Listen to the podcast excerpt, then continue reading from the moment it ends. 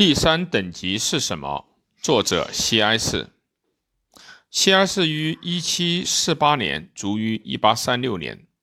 他的这本小册子发表于一七八九年的二月份，正值以七月十四日攻占巴士底狱开始的法国资产阶级革命爆发的前夜。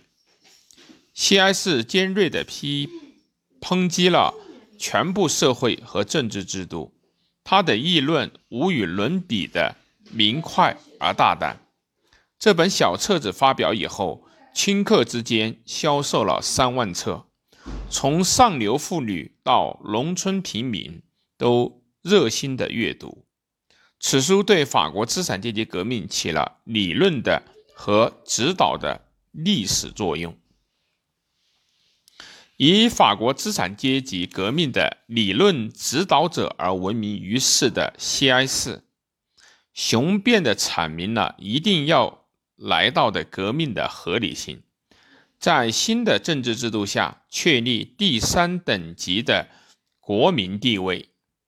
他主张以国民意志为基础，作为新的权利和规定权利的法律依据。西埃士提出啊，国民存在于一切事物之上，是一切事物的根本。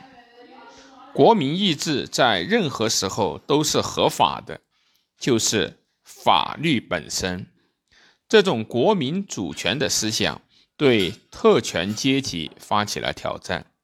他还愤怒地指出，一切特权在本质上都是不义和可憎的。违背社会的契约，只要想到在十八世纪末的可证的封建制度的可证结果，终于取得了法律上的承认这一点，就不禁热血沸腾。他以愤怒的心情，强烈要求第三等级获得新的政治和社会地位，掌握权力，实现。历史的必然。